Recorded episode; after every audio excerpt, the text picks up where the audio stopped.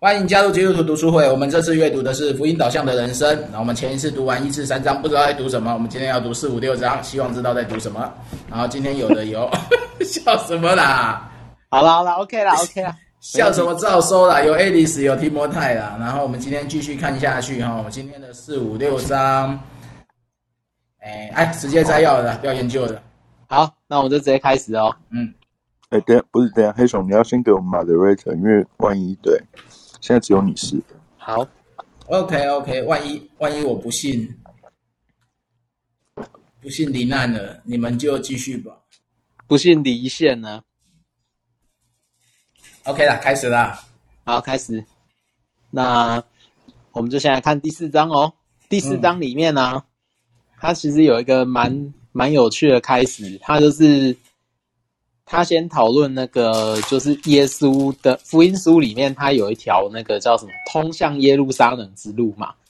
然后那个通向耶路撒冷之路以后啊，然后他接着就是在，诶，他这一章在讨论，呃，认为说耶稣他往耶路撒冷那条路去啊，他等于是一个，呃，就是说，诶，等一下啊，勿扰模式，我先开一下，好。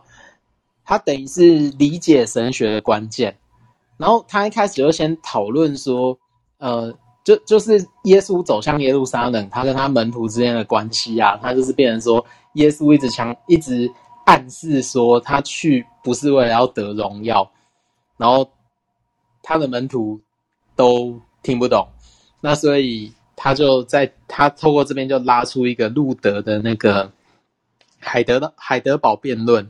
他就认为说他是荣耀神学跟十价神学的张力，然后这个张力啊，就在门徒中间就显现出来。然后，呃，但是呢，他这里也点到一个，他他这里暗示一个东西，就是说耶稣他等于是这圣经这出戏剧的中心人物。可是呢，门，而且他也在门徒完全搞错重点的时候啊，他就把救赎这件事情完成。那所以呢，他认为说门徒在这过程当中，他没有帮助耶稣把天国带来，但是呢，他们最后就成为耶稣这个事件的见证人。那作者就借由这个故事啊，他接着又讨论说福音常见的误区。那在这里的话，Horton 就提到说，呃，好，这里我不见得同意，但是。呃，神学姑且这么说，他认为耶稣自己用他自己当做中心来解释旧约圣经，然后并且，呃，他复活后的教，就是从他复活后的教导这边可以看出来，然后他并且也一直在深化这个做法，所以呢，呃，就是说作者就透过这个过程啊，他在讨论教会。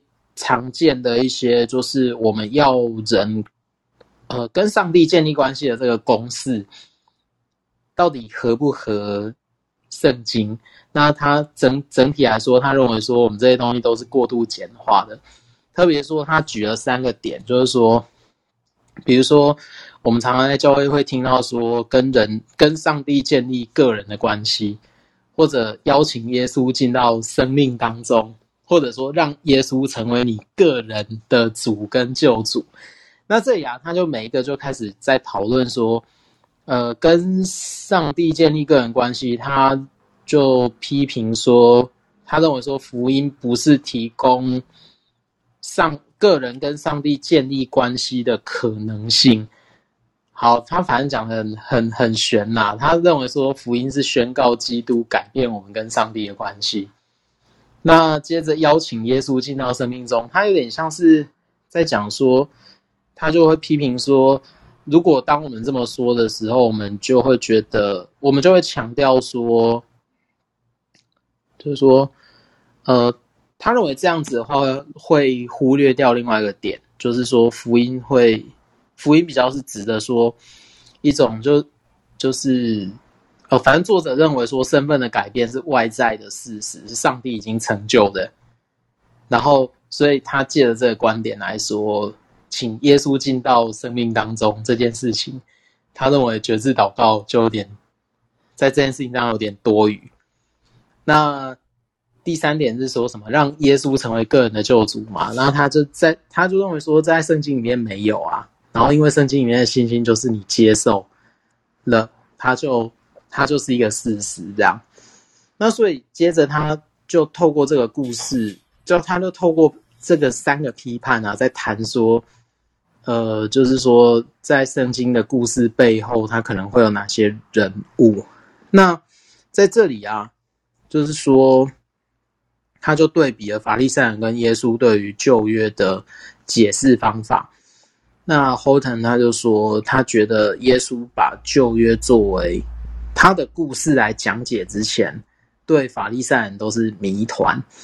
那在所谓他的圣经故事里面啊，基督就是主要的故事，然后他会连接圣经里面所有散乱的启示。好。呃，对，学圣经学的人来说，呃，好，没之后再之后再批判。那那个接着他就透过基督这条主线啊，他把所有圣经里面零散的故事串起来，然后这就是呃他所谓的神学或圣经神学这样。那呃哦，他这边很烦，接着。接着他有一个转向是蛮有趣的，就是说他就透过戏剧，呃，比如说耶稣是圣经故事的主角或主线嘛，那或者说上帝是是这个故事的主线，那我们可以怎么做？那他就提点出了后现代的一个人的一个观点，他就认为说后现代人想要寻找一则好故事，然后以及一个可以展示这个好故事的群体，那。他认为说，在这过程里面啊，呃，教义跟故事它有点相辅相成，因为他认为说，如果呃故事里面没有教义啊，它很哎，或者说教义里面没有故事，它很容易就会变得很抽，它很容易就会变得很抽象。然后，如果故事里面没有教义啊，那它就很容易变成一个，就是有点像类似呃乡野奇谈吧，或者说。这个故事的重点就会模糊掉。那他认为说，这两个东西必须要互相解释，呃，信徒才可以明白上帝的心意。然后，因为他认为说，我们在解释或见证的过程当中，常把自己当成是故事的主角，然后我们就会忽略掉上帝的工作。诶，这点上面我觉得是还可以的，还尚可接受这样。那因此，他在提出这个故事的作为，呃，就是解释故事跟神学相辅相成这种想法之后，他就要解讲说，那我们要怎么样参与在上帝的故事？那他就认为说，我们在上帝的故事里面啊，或者这出戏剧里面，是因为上帝然后来改变人，所以呢，作为一个剧中的成员，那。呃，上帝是对这个故事有绝对影响力的，然后他还可以让，呃，就是很弱小的一方可以完全逆转这样。那所以呢，他在他以这个角度去看待那个重大的消息嘛，他就认为说福音就是一个重大的消息，然后他就是交给门徒去做见证。那那个见证其实。就是有点像是证明上帝在基督身上的工作已经战胜了死亡。那反正他自己就用一些殉道者当成是一个，就用殉道跟见证的双关语，他去他去强调这一点。这样，好啦，那黑熊在这里他就提到了一一个蛮有趣的东西，就是。呃，故事跟教义中间的纠结啊，它会给我们思考。这样，那想想看，我们今天的教会里面救赎的呃故事跟教义该怎么分享？然后在分享的过程当中，又会遇到哪些问题？好，暂时，暂时无解。对啊，面对。这这读完这一章到最后，我还是搞不清楚他的故事跟教义到底要强调什么。能不能稍微帮我搞清楚他到底故事跟教义的关系是什么？这边可以排一下地雷，就是说，嗯，嗯，我觉得他这里的故事有点在讲的是福音书里面的故事，或者是在诶，应该说，不管是旧约还是新约，它都会有很多故事嘛。然后这些故事，它其实认都在传达一个核心信息。那在 Horton 的观点里面，他认为这个核心信息是基督受死又复活的福音。把这些散乱的故事都串在一起，所以他他认为说，故事跟教义相辅相成的点是在这个，就是基督已经死而复活，然后他已经做完成了救赎的工作这件事情上面，所以你就觉得说，呃，对啦，就是说有时候。有些人没有办法接受他这个想法，但但是有一点他，他他在后面要谈的东西，我认同，就是说，呃，当代有一些比较所谓自称福音派的教会啊，他会一直在谈论一个东西叫教义，然后那个教义的东西，它会让人陷入一种教条式的思考嘛，或者是。呃，在规则或律法上面会比较僵化，那这一点我这一点我是认同他的，但是我觉得他的解决方法是那个故事那个点啊，我觉得他其实没有搞清楚后现代的那个叙事到底是什么意思。对，这是我我我对他这里的一一点点小批评。OK，没关系，可以尽量批，因为因为他这样的举例让我变成。我会搞不清楚他要说什么。其实啊，我觉得他这边，呃，我觉得 Horton 他他写的他的诠释方法，比圣经学者以以圣经学者的角度来讲，他可能不是最好的，因为圣经学者他会认为说，好，举另外的圣经学者就是。Brueggemann 来讲好了，Brueggemann 他会认为说，我们是呃，圣经是活在一个呃，就是有点像是它是古代的文本，但它同时也是古代的故事。那这个古代的故事跟现代的故事，它中间要怎么建立一个连接？那以 Brueggemann 的想法是说，我他会在中间用一种方法叫做想象。那那他的想象其实是建立在一种，比如说，呃，文本的文本会有一种现实嘛？那历史研究它也会出现一种现实。那但是他会尽可能以呃第一人称的方法去贴近他原先的那个处境，比如说像先知贴近他的时代一样，他一定会产生跟那个时代的就是基本的精神，他会有一种。就是断裂的过程，比如说，呃，耶利米那个时代的先知，耶利米那个时代就是国王的祭，国王的先知都跟他说，嗯，这个犹大的王朝绝对没问题，他一定可以继续延续下去。可是耶利米他看到的另外一个点是，这个祭祀体系跟这个王家都要垮掉，那那就变成说，这是一个想象中的张力嘛。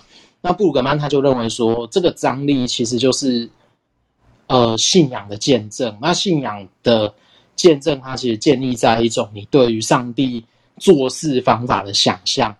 那这个想象就是它会颠覆你原先的认知。那我就觉得说，假设他用这个方式来想的话，他也许会比 Horton 的这个方式来的更扎实。就是说。简单来说啊，我刚刚讲太复杂。他认为说，我们在读经的时候，我们都会带入一种新的想象，而这个想象就是说，你跟圣经的的作者，或者说写圣经的人，他同时在做一种信仰上的对话。那这个对话的过程，就会帮助我们理解跟发现上帝在那个时代跟在这个时代，他会在他他都在做事。但是他也都在挑战我们基本的认知。好啦，就这样，就这样，再讲太多就复杂了。嗯，他他他已经很复杂了啊，因为你知道他的标题叫做“澄清故事的真相”，他没有澄清啊，他只是在把它搞乱而已啊。他只是把一堆故事讲出来以后，又说故事必须要有交易，不然光讲故事会会不知道走到哪里去。他就说，他其实就在讲说，基督就是故事的中心啊。但是我，我我承认这一点啊，因为我们在教会里面嘛，我们没有问题啊。这个没有问题，但是问题他讲的东西你抓不到这一点啊。其实，其实我觉得他要强调的是说，讲故事的时候不要把教义丢掉啊！你们这一群叉叉叉，好，这样 OK 啊。但我觉得他应该应该不用教义形容吧？对，我觉得他没有用教义形容就有点奇怪，因为他用他用他这样一直一直在强调教义，但他并没有讲什么教义啊。对啊。因为像布新的教义 OK 啊，因为像布鲁格曼他就说，他就说他就用见证来取代教义，因为他认为说古代的文本是古代的见证，可是当代跟文本的对话，它也是一种见证，所以他就用这种方式来取代所谓的教义。我知道他的他的他的结尾就是所有的故事的核心都是要谈基督的救赎，对。但是你就不要强调教义两个字，你教义两个字讲到最后，其实你什么都没讲，那放到结尾再讲基督的救赎，我看大家可能也搞不清楚，说我们到底传福音把教义传去哪里了，因为你从头到尾都没讲，会打死一票人。对啊，所以我在想说，你看这边也是，他最后也是讲见证也没错。哦，对啊，对啊，所以我就，所以本来本来传福音这件事可以很单纯。被他搞得很复杂，被他讲到最后都不知道要传什么了。你你不觉得这个整个下来读下来，你告诉我他到底要我们传什么？哎、欸，我觉得我我觉得他那个 SOP 那个那个他 P 那 SOP 也蛮好玩的，嗯、就是什么你要跟上帝建立个人关系啊，你要邀请耶稣进到你生命当中啊，然后你要请他成为你生命的主跟救主。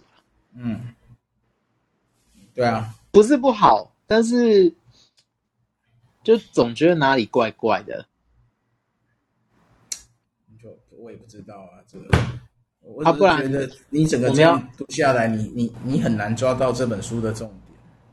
如果换成是我，我可能会说：好啊，那我们就呃，你如果在教会参与，就有人如果在教会参与一段时间，很喜欢，然后很很适应这样的环境，那我可能下一步就会跟他说：哎。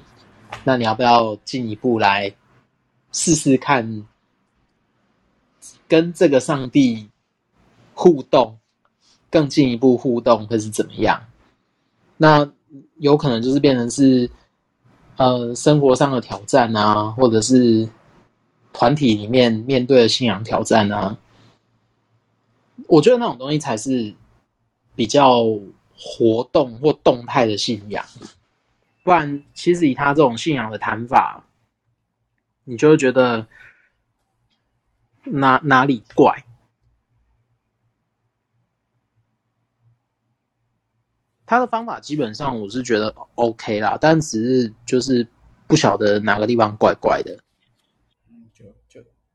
嗯，就就他他的内容的结构没办法强化中心啊，或者说它没有不是那种很整合的那种方式。所以就觉得它东西散散的，它实际上就是写的很散啊！你自己回头看它每一个标题所传的内容，真的，它的标题跟内容还没办法直接连贯，真的。但这标题可能不是他写的啦，有可能是那个编辑写的。嗯，该不会他这个文章就是散文吧？或是说，我这种文章有可能是他自己的思考文，那就出。对。虽然自己的思考只有他自己可以理清嘛，那其他外人读这种他人的思考，如果不是很熟的状况下，你你没办法拼凑他的那个整个的核心逻辑跟论述。我们都只是在解释而已。好了，第五章了，第五章了。好了，第五章赶快啊！那第五章的话，他就是说，哎，他这边就讲了一个不要只做事，只顾做事，坐下来，然后。我其实把给他一个新的标题啊，他是说我觉得他这这章要谈的是这这一段要谈的是，在这个故事当中，我们怎么去定位？就在上帝的故事里面，我们一个人怎么样去定位自己？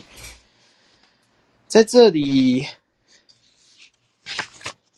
作者他认为说，其实人跟上帝，他会有一个有一个张力，就是说，如果呃，作者他就认为说，如果我们拒绝上帝遇见我们的方式，比如说他用卑微的太，他用卑微的模式跟我们碰触，呃，可能是基督十架的故事啊，或者什么之类的，呃，就说如果我们拒绝了这种方式，那其实同时我们就有可能会自己坐到那个神坛上面去，这样子，对。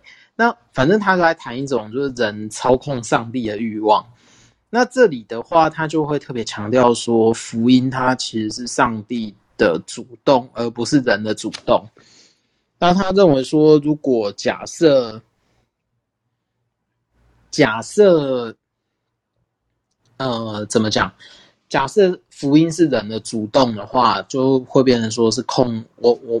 呃，人就会变成是一个控制者。如果照他的逻辑来看，那他就会变成说，呃，在这段他会要人其实去认清他自己的位置，然后呃，尽可能是用听从吗？然后尽可能认知到自己是上帝救赎的接收者，这样。那当然，他接着就说，如果认知到这一点的话，那我们就必须要接受一个新。接受新的剧本，那接受新的剧本，它有点像是说，呃，怎么讲呢？就是说，把圣经应用在日常生活吧。然后，嗯，就有点像是说，要接受上帝可以改变，就是说，用人当做中心，当做自我中心的现况。然后不是要让上帝适应人的生活，而是我们去适应上帝的价值观，可能是这样。那接着他就透过玛利亚的这个故事里面去讨论说，玛利亚的跟上帝这种互动关系，它其实是一种有点像被动的，然后是被赐被赐予的，然后。他只是作为那个上帝计划的参与者跟回应者。那接着他从这个角度就转到了十字架嘛，就是说在西方常有人会带那个什么十字架当做是饰品啊，但是其实他认为说十字架它其实应该有另外一种，就是基督受苦的记号这样子的东西。那呃，他有点像是说，呃。把自己连于基督的故事，它是一个，就是你在信仰过程当中，它会它会发生的事情。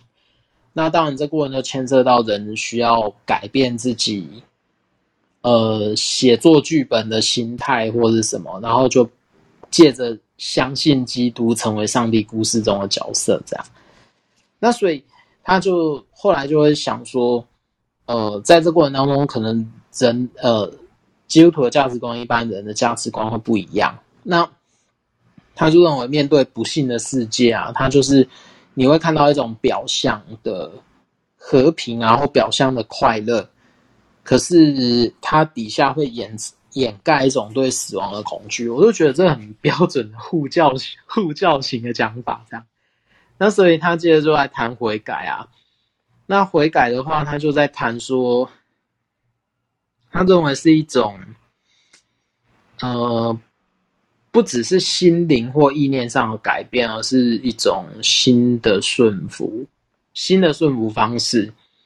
那所以，他常常会被视为是赦免的条件。可是，作者他在这边就认为说，如果你在相信上帝的过程里面，他如果悔改被忽视了。那就是人，那就代表人没有意识到上帝的圣洁跟律法的公正，所以他也认为说，圣经的悔改它包含是一种跟世界啊、肉体啊、跟魔鬼的这种关系的切断，这样。好，那在在，然后当然悔改的过程，它需要信心嘛。那他就举了《使徒行传》里面啊，就是说，呃，基督他得到传扬，他就是恰，他就正好是回应人回人的悔改跟信心。那就是人可以抓住，人就抓住，应该说抓住上帝在耶稣基督里拯救的慈爱啊。然后，呃，因为上帝在福音里面把基督赐给人，这样。那所以呢，呃，这边就非常教义，我完全没看到他故事的东西。那接着他就在讲说，在这个过程里面。他其实重要的是，就是说，当人接受光的时候，他需要暴露自己的就是黑暗的内在，然后他要穿上基督的公义，就要承认自己的就是对公义的标准是污秽的，然后要活在基督里啊，他必须在从前的身份上死，就是很教义的说法这样。那所以呢，他就认为说，在这过程当中，我们的见证其实只是在报道上帝的公义。那，呃，他认为说，呃，上帝的话在人的外面嘛，那他就是要呼召我们不要向着自己，而是向向外看，然后去仰望上帝跟服侍人这样。那当那当然，福音它是在中间一个改变的改，它可以整个去翻转或改变人的生活，但是它不是为了人这么做，而是为了基督。那，诶、他是认为说福音的这个转变的过程，它其实是一个，就是让基督成为这里面的主宰的这个过程，这样。那所以。呃，他就认为说，呃，寻找失丧灵魂，然后使这些失丧灵魂连于基督，并并且与圣徒相通啊，是圣灵在当中的工作这样子。哎，我觉得是这样子，读起来不知道该怎么说，很教义呀、啊。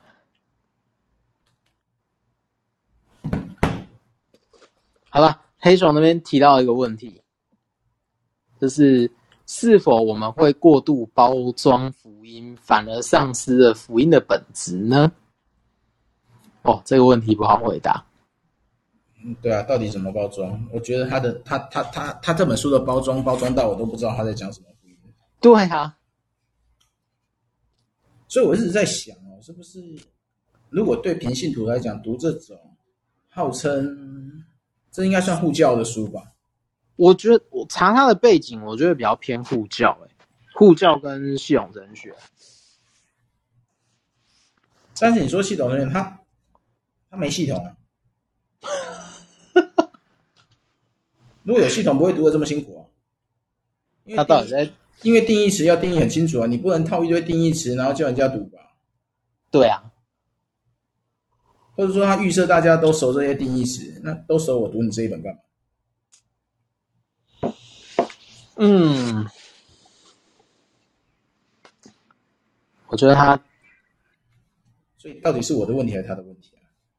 是我看不懂书，还是我，还是他写的让大家都看不懂？我觉得应该是他写的，他写的问题。因为这边、嗯、这边一直强调就是悔改嘛，啊，对啊，对不对？所以所以不要只做事做下来。其实他在讲的悔改，他其实应该扯的是说，他没有也不是扯，就是说他的方向应该是说，呃，因为人他的基本的状态或生命的路，生命的方向改变。所以，悔改对他来讲，就等于是我要换另外一个生命方向。然后跟过去切断。那在这里的话，它就变成是，呃，那那跟过去切断，它那它需要有一个东西来维持，那那个东西可能就是信心或者是什么之类的。那那个信心要怎么来？然后它也不是说从自己来，而是从而是从基督给予人的信心。所以其实这个过程蛮基督教要义的，是，但是但是他就等于是用另外一种不是很成熟的方式来讲基督教要义。嗯，那算不成熟吗？我不知道哎、欸，就是说，我觉得他觉得我觉得不是不成熟的问题。嗯，我觉得是，嗯，你说，你说，我我在猜啦，可能是他对于当代这种，我觉得他在谈一个东西叫价值观跟意识形态的转换。可是他在谈价值观跟意识形态的转换这个过程当中，他其实谈的不是很清楚。应该说，嗯，他应该先明白当代的人。呃，比如说，我觉得它里面最明显的就在批判，在在批判说美国的教会其实过度世俗化，然后他把世俗化的东西，就是说可能他不加不假思索把它全部带进教会，然后我觉得他他他可能要讲的是，呃，美国教会在面对这个问题，所以他就要重申说，呃，在这个问题里面，我们不能一味的世俗化，而是说我们要。把所谓的他他的解决方式啊，是说，呃，比如说世俗化啊，你重视故事啊，重视团体活出来的那个故事啊，固然很好，可是另外一个东西到底是什么？然后如果以他的观点来讲，就是教义是另外一条支柱。那但是在谈教义的时候，我觉得他把教义跟故事两这两个东西，我觉得太怎么讲呢？我觉得他把它混淆了。所以我们在读的时候会觉得说，这过程很很奇怪，或很辛苦，或很卡，这样子。我也觉得很卡，因为他写的太太干瘪了。是他写说说干瘪是干瘪，我觉得等于是东西菜平白朴素，对，然后又结构性松散。所以他就把交易拿出来当做他的骨头，可是你就只看到骨头，没看到肉。因为假设同样的议题来讲，我不制造新闻这个这个题目来讲，这个题目可以写很单纯啊。对啊，对，他他就讲前面这些新闻秀这些 OK 嘛，嗯，那后面就直接讲我们现在传的别的福音嘛，直接直接弹出来就好了嘛。对啊，那为什么不谈？他可能想说，他在上一本书都谈过了，他就不需要在这边谈。啊，那那那你就不要想解这个议题啦。对啊，其实他就直接，或者，你把上一本书的内容引用进来也 OK，你就把它摘要进来就好了。对啊，因为他这边强调，就是因为现在变世俗化嘛。他其实就在讲说，他他这本书其实在回应的就是那一本没有基督的基督教。他认为说。应应该这样讲啊，他核心观点就是现在的美国啊，所谓讲的福音，他不是在讲，他不是在讲一开始所谓改革中或者说所谓的基督教新教在讲的那种福音，而是他可能变成了另外两个极端，一种是可能追求成功啊，或追求人数啊，或追求就这个是一个世俗化的动向嘛，追求 KPI 或追求什么。信徒的人数啊，或怎么样？那另外一方面，可能就说，哎，我我可能为了呃帮助当代人的需要，然后去我就去做了，比如说心灵辅导啊，或什么人生探索啊，或什么什么咨询啊，这是另外一条教会发展的动向。然后，但是 Horton 他其实。在上一本书，他是完全批判或否定这种动向，因为他说我们在他他认为美国的教会在世俗化或在做这些所谓灵性关顾哦，哎，我在猜他没有完全否定灵灵性关顾这件事情，但是他其实有点在反对这个东西，或反对过度就是有点像把基督拿掉的灵性关顾。我我在猜，他可能在对应美国特殊的世俗化的处境或什么之类的。如果用这个角度来看，他的书就会比较好理解一点点。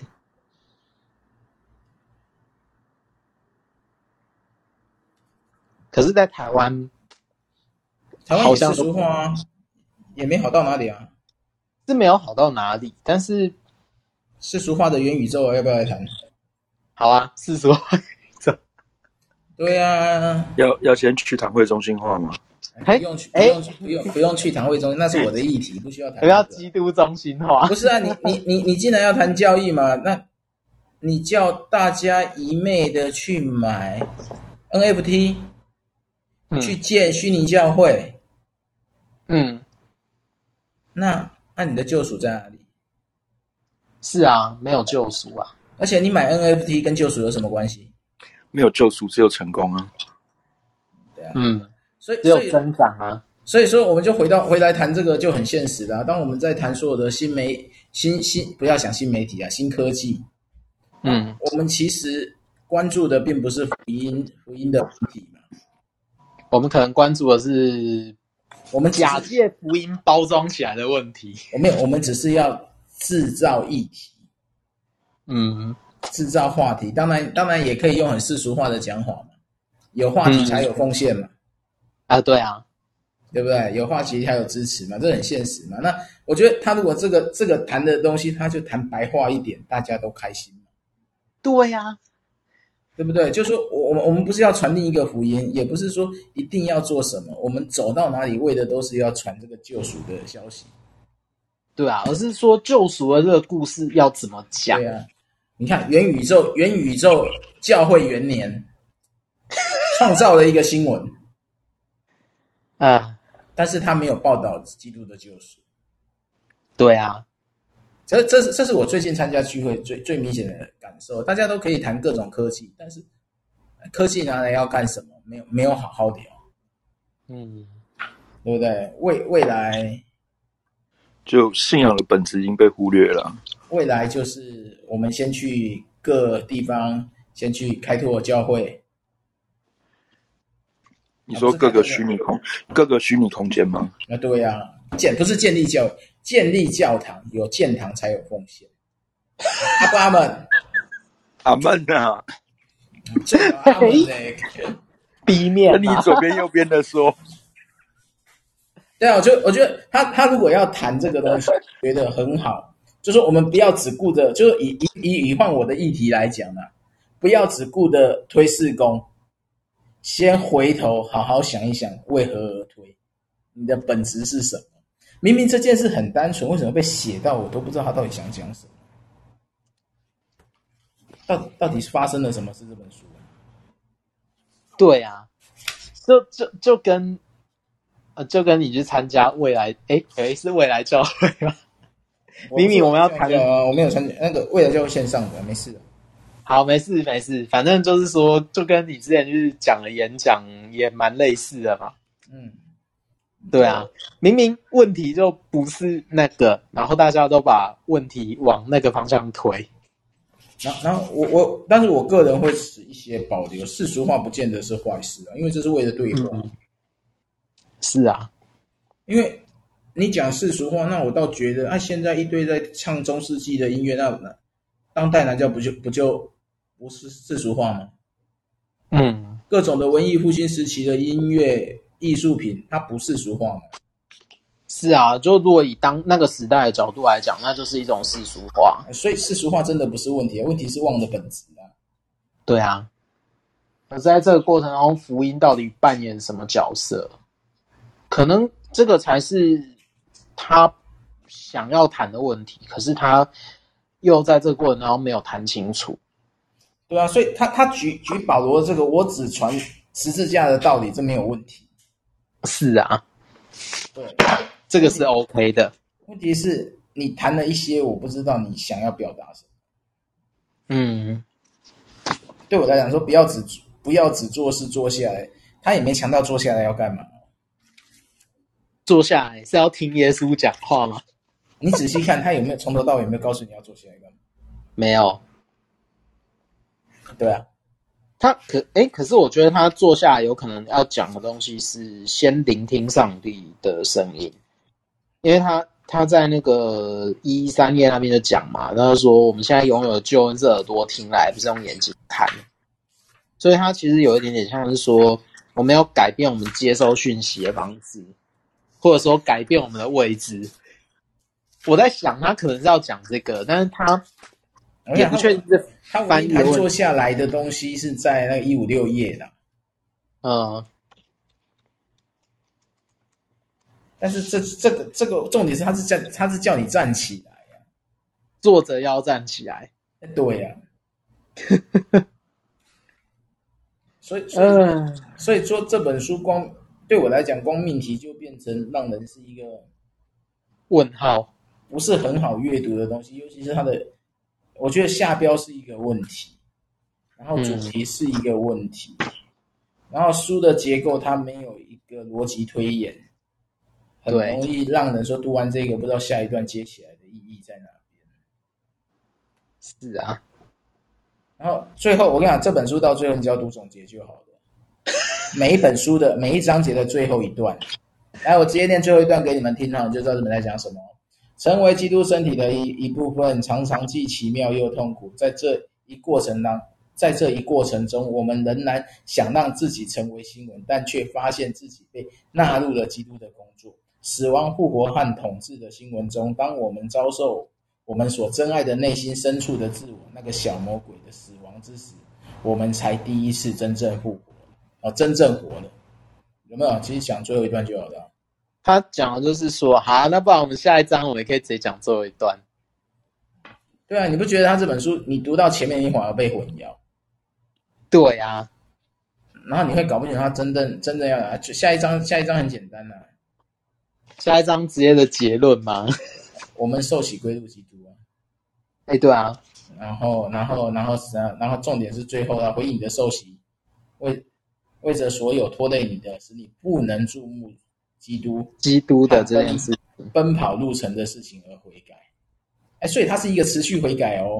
那这个有没有违背？嗯，好，其实好像没有，因为他把悔改的定义是定义成转向，那就不知道了。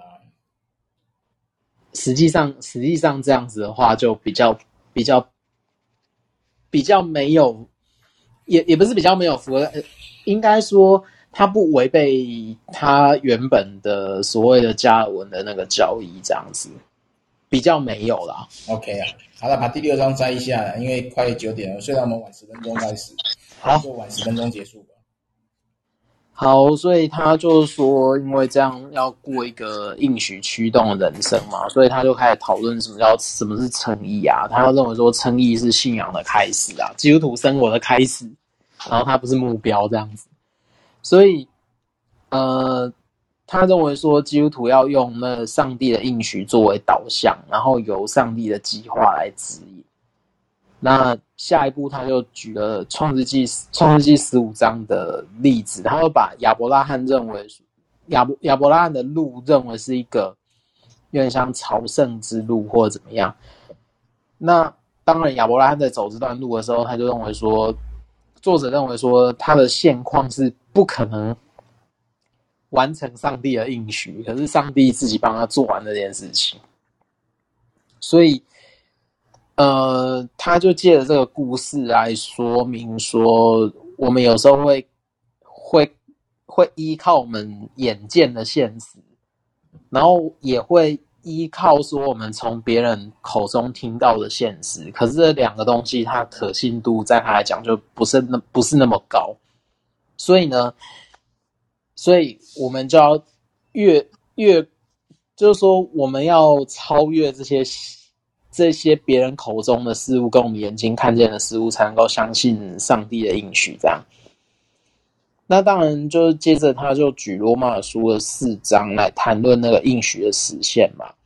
然后他他这边简单的摘一下，就是说，嗯、啊，反正救恩他是唯唯独凭着信心，然后唯独在基督里啊，然后唯独借着上帝的道才能实现啊，然后因为唯独而且凭借的恩典，然后到最后所有的荣耀都唯独归于上帝。好，反正四个唯独嘛。那那个接着这个应许的实践的过程当中，到底人的动力会是什么？那他这里就会讲啊，就是说，我觉得他有一段其实在这里蛮重要的。他认为说，教会如果他去迎合人的心理啊，将会变成一种，就有点类似像他提供一些假的应许的这种，就是反正就是购物商场这样。那呃，在这过程当中，我们可能会产生在在宗教实践的过程当中，我们可能会产生绝望或者质疑。呃，就自自己认为自己是公益的这样。那但是呃，他认为说，在这过程当中，其实呃。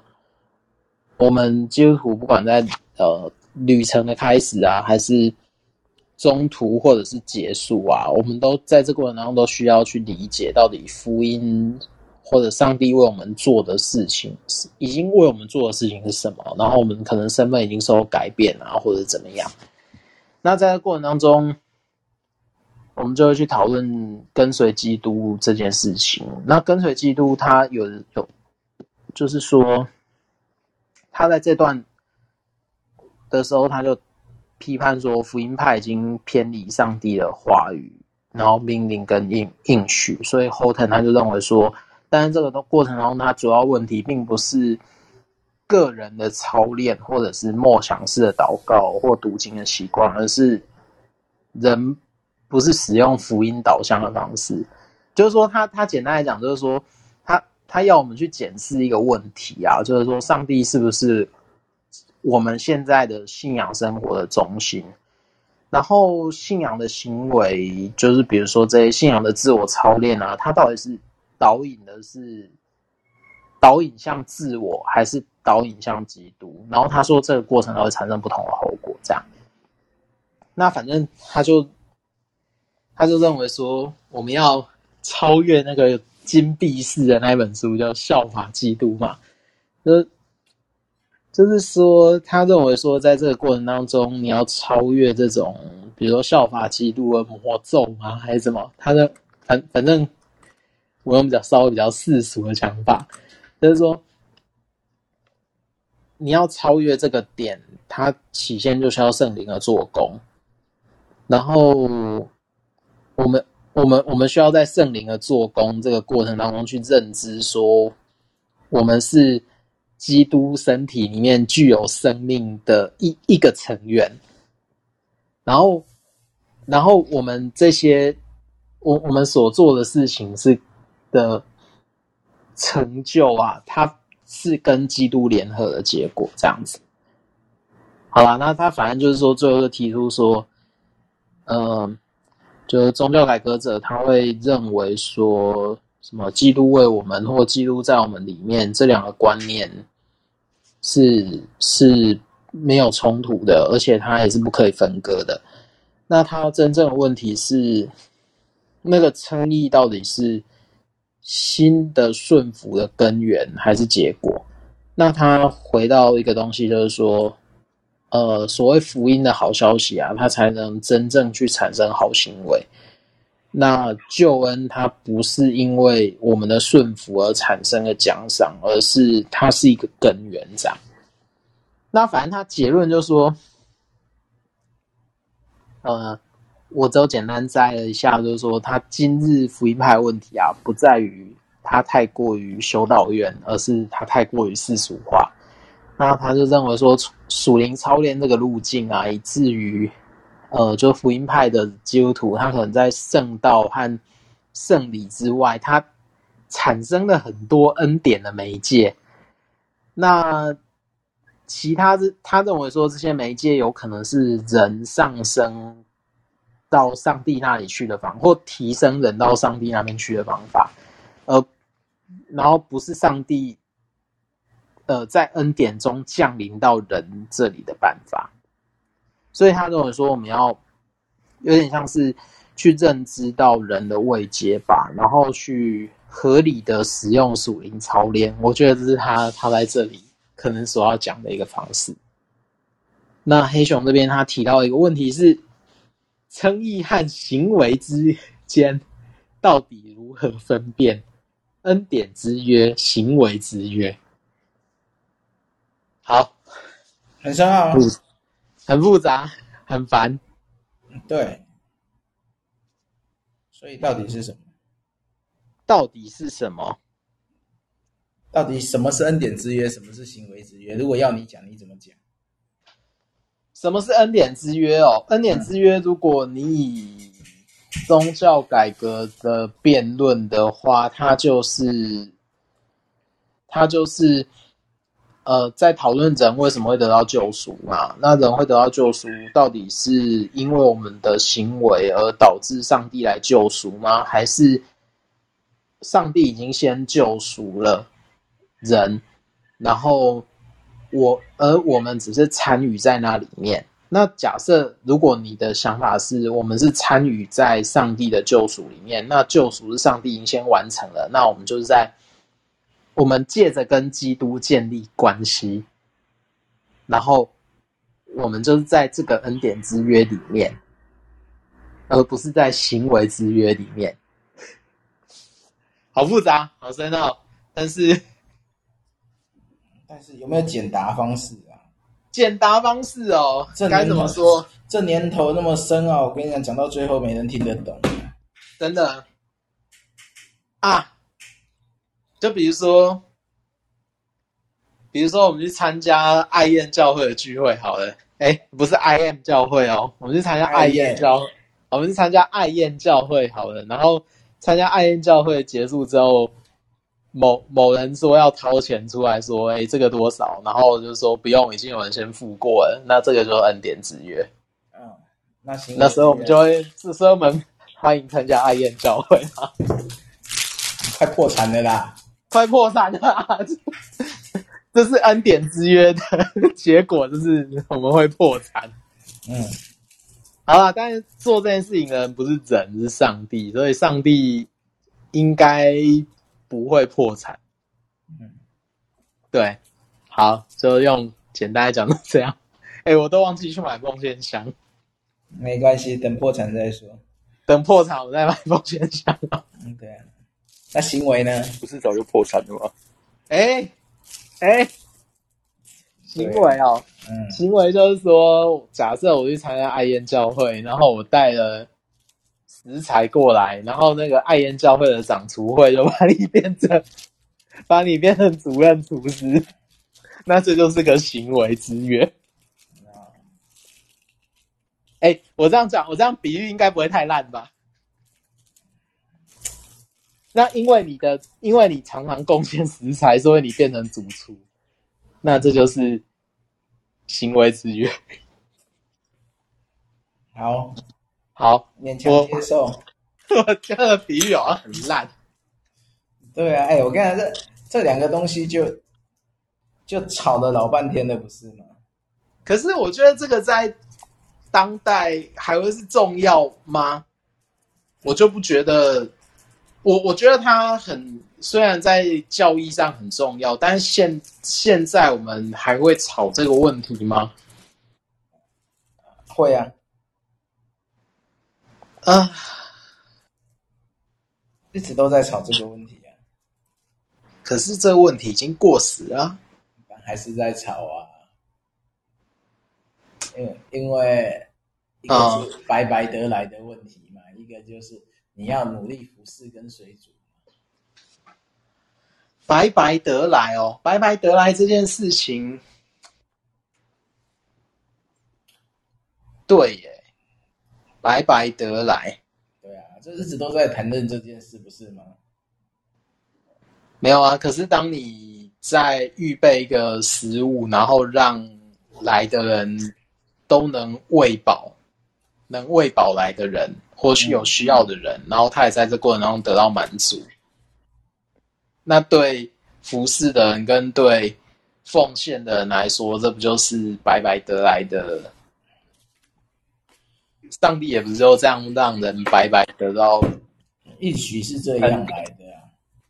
但是这东西并不是廉价的，要 爱烟教会用的食材都比较贵嘛。但我想这个实际上到现在还在吵啊，只是吵法不太一样，但是还是会在吵，因为总是有有有有一群人要拿着基本教义的这个框架要框所有人。我觉得到了基本教义这些东西都会变得很无聊，你倒不如真的去实践看看，然后去经历或评估这个实践的成果。那最后会怎么样呢？我我觉得大概就是上帝才知道吧。但至少你在实际上你是喂饱了某些人。你也让某些人在这过程当中得到休息，然后你可能也让某些人跟某些人有产生连结的机会，这样连结啊？不是吗？对啊，信仰连结的机会啊，啊，人与人的信仰连接啊。哦，好啦，那我们我没有歪掉，没有歪掉，没有没有说你歪哦，我只是问一下而已啊。你是害怕我歪掉是不是？没没没没，我以为你太想跟别人连接。没有没有，信仰的连接。所以我们今天到这边啦。好啦，然后下礼拜就是七八章。哦，短了一点啦，五十页而已的。太好了。哎，没也没有短呢。哎，两百七十九，所以到两百七十八，七十几页。哦。哎，我可以问问题吗？可以啊，你问问题啊。他他这个书是因为他翻译的问题，还是说原文就是这样写？就是其实他，因为我有我有看，我有这个看到麦总释出的试读本，然后觉得试读本是只有第一章嘛。嗯，我觉得有些有些词，我觉得我看的很奇怪，所以那是因为翻译的问题吗？我不知道会不会是翻译的问题，欸，哎，但是我看他英文这些标题本来就很奇怪。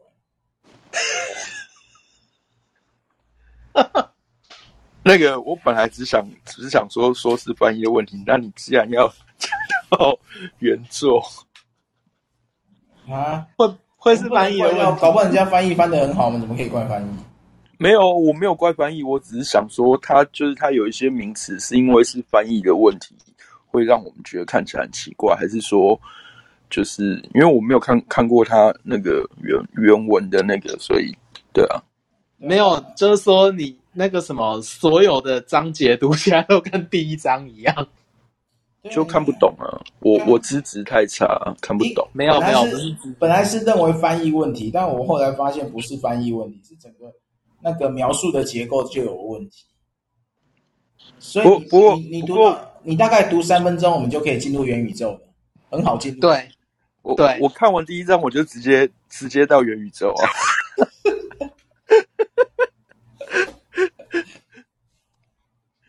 我我我我第一章，我我必须说了，就是以我的程度，我看得很累了。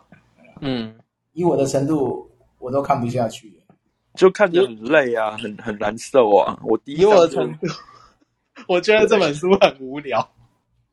而且我我觉得他是不是有点，就是其实是在延续他上一本书的那个东西？一定是、啊、没有基督的基督教，对，没有基督的基督教。他就基本上第一本是针对教会嘛，第二本也是针对个人但是他这本针对个人，不会有个人读得懂。对，你会觉得他好像写作的策略不是很成功。对啊，如果他针对个人，我我我我我必须讲啊，就是我觉得如果我今天是一个没有没有受过什么神学教育的平信徒，我会会我我会觉得这本书对我而言写的很奇怪。对啊，然后受过教育的。会想办法把它合理化 对，会会更奇怪。我跟你讲，你会把它合理化，除非这本书是你的作业。对啊，也是啦，不是作业，你为什么要帮他合理化？我就觉得他应该有他自己想讲的东西，但是没有讲好，然后就歪掉了。因为你看他，你看他第一章，第一章最后，第一章最后不是就讲说什么那个，就是用启示录的那个经文，然后讲完说，嗯、而今那才是头条新闻。我心里只有一个念头，就 WTF。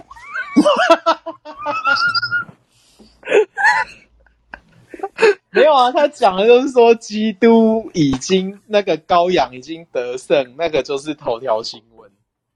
对，可是可是因为他重点是因为他前面就是如果说他他讲完这个经文嘛，正如耶耶稣启示约翰说。主那个主神说：“我是阿阿拉法，我是欧米伽，对不对？是现在、今在、以后永在的全能者。嗯、而今那才是头要怕，而今拿掉，或许还没有那么奇怪。嗯，对，他就是因为加了‘而今’这两个字，所以我我就我就在想说，这到底是翻译的问题，还是他本来他的意思就是这样子？他可能讲 ‘and now’，‘and nowadays’ 或者什么之类的。”所以我心里面，我看完这第一章，我我的想法就画 WTF 啊，WTF。所以我们读完就进入元宇宙了吗？没有读，我读我读大概五分五分钟不到的时间，我就觉得我抓不到，我抓不到浮木，我要么就沉下去，我要么就去另一个世界。好烦哦！我还要帮他想说他到底在干嘛。没有，这本书是平行世界来的吧？平行世界，那可能有好几好几个季度都会出现吧？好几个季，就跟昨天的蜘蛛人一样啊！哎嘿嘿嘿，昨天的蜘蛛人，那到底的哥是看哪一段看到哭？哎，不要在读书会谈的哥好不好？没有没有，没事，的哥也是我们不是那个什么的一份子。David 哥嘛，离题了，离题了。好，回来，回来，回来，回来，回来。David 哥今天没来。David 哥，David 哥去找那个了吧？去找他应许的人生的吧？对啊，去找他应许的人生啊。好了，我们下一次就是七八章了。七，嗯、战争与和平的消息。嗯。他应该在讲说信仰冲突吧，还是什么之类的？神对新造的政治，嗯，不错吧？这应该是讲弥赛亚是主王是君王的概念。对啊，应该猜测应该就。然后下一个第八章，嗯、好消息如何创造一个跨文化群体？对，你看他的标题，你看他的标题，你会你会觉得说，他这本书其实应该是。应该是应该要给慕道友来读，你你给那个，就是给我们读，那个对象那个对象很奇怪呀、啊，对象设定的很奇怪呀、啊。没有，他是给基督徒啊，基督徒需要知道救赎啊，需要知道福音知道吗？未来教会最重要的就是要谈福音跟教会啊。未来教会，我们还在谈未来教会的主题吗？没啦，我们只是在讲说他这个，因为第二步不就是环顾四周、展望未来？嗯，对啊，所以就是就是要去看这个啊。所以说他这两张，一个是谈跨文化嘛，这个基督信仰怎么跨文化嘛？对，然后再就是怎么去谈这个所谓的神的政治嘛，天赋天赋神权。嗯，应该是吧。哎呀呀，所以就就先到这里了，该准备回家了。哦，对啊，不要不要在这里再浪费生命了。我们还有还有两次聚会，当然我们希望能把这本书读出它的内涵来，希望我们做得到。没错，因为我们可能知识太浅薄了。没有，再加上再加上。我不是学神学的，我没办法帮他合理化。不是啊，神学必须要讲到人家听得懂，你讲到听不懂就叫玄学，那不叫神学。对啊，没有。这时候开开玩笑说，读圣经的跟读神学的 在基本面上，我们会有我们会有一些冲突。嗯，那其实我在读的时候，我我我就觉得有些点我已经不太能够认同他。对啊，他他的论述有些论述还蛮奇怪，会就是会混乱啊。呃，就是说，他其实有一个点我蛮不能蛮不能认同的，就是说他认为说在基督来之前，所有圣经的这些故事，它没有一个核心点。那那现在的问题是，你要想啊，就是说，如果站在法利赛人，他一定有一个核心点，那个核心点叫做弥赛亚的来临。那那个弥赛亚是谁？那一定是核心点啊。那那他其实只是在讲说，基督就是弥赛亚。那其实我觉得，不管是弥赛亚的来临前，或者是基督就是弥赛亚。它其实这两个都可以当成是圣经的核心点啊，它不会冲突啊，而且都可以找到一个合理的诠释系统。不应该是说你现在讲的东西，它就是那个唯一的真理，这个是没有 错的。可是问题是，是问题是你把它回到这本书里面，这个所谓福音导向人生，我我唯一想问的问题就是，福音导向的导向到底是导向什么东西啊？对啊，福音导向的？啊，我的自动导航系统已失灵。对，前方路口请回转。汀州路请回转，呃，结果发现是单是单行道这样。从前方路口请前前方路口请回转，然后你回转后，前方路口请回转。哎，然后你就不断在回转。对，没错。然后然后就是这个样子。GPS 现在收不到讯号，寻找讯号中，寻找讯号中。我觉得我们还是不要嘲笑他，因为神学和圣经学和圣经学，它本来就是会有会有一些矛盾的地方。我们看事情的角度本来就是不一样。一个是你有我，我们不是跟你圣经跟神学的问题，我们是一般你们是完全 我们一般信徒读读读这个，我完全找不清楚 gospel 什么 driven life life 去哪里了啦？没有 life 啊，然后也没有不是 life，而是。driving 到哪里去啊？这这边没有 driver，drive driving driving arrow 的啦。前前方路口请回转。No signal，no signal。我们要换，我们要换那个四五。哎，driver，我们要换那个那个什么城市啊？可不可以更新一下地图啊？路都换不新哦，driver 已经坏掉了，没有 driver system。你要先连上 WiFi 哦。The system is error。对啊，要读读这本书，它明明是要，其实这本书它的目标应该就是用福音导向生活嘛。对啊，但是它的福音就是我 不是说他写不好，不是他的他的福音的 driver 有问题，安装不进，安装不起，安装无法启动。对对对对对对对，他的 driver 找不到。找不到安装点哦。对，你有硬体冲突。对对对对对，我们的硬体是跟他他装不进去哦。对啊，好了，收工了，收工了，谢谢大家，不要再闹了。好，谢谢大家，好，谢谢大家。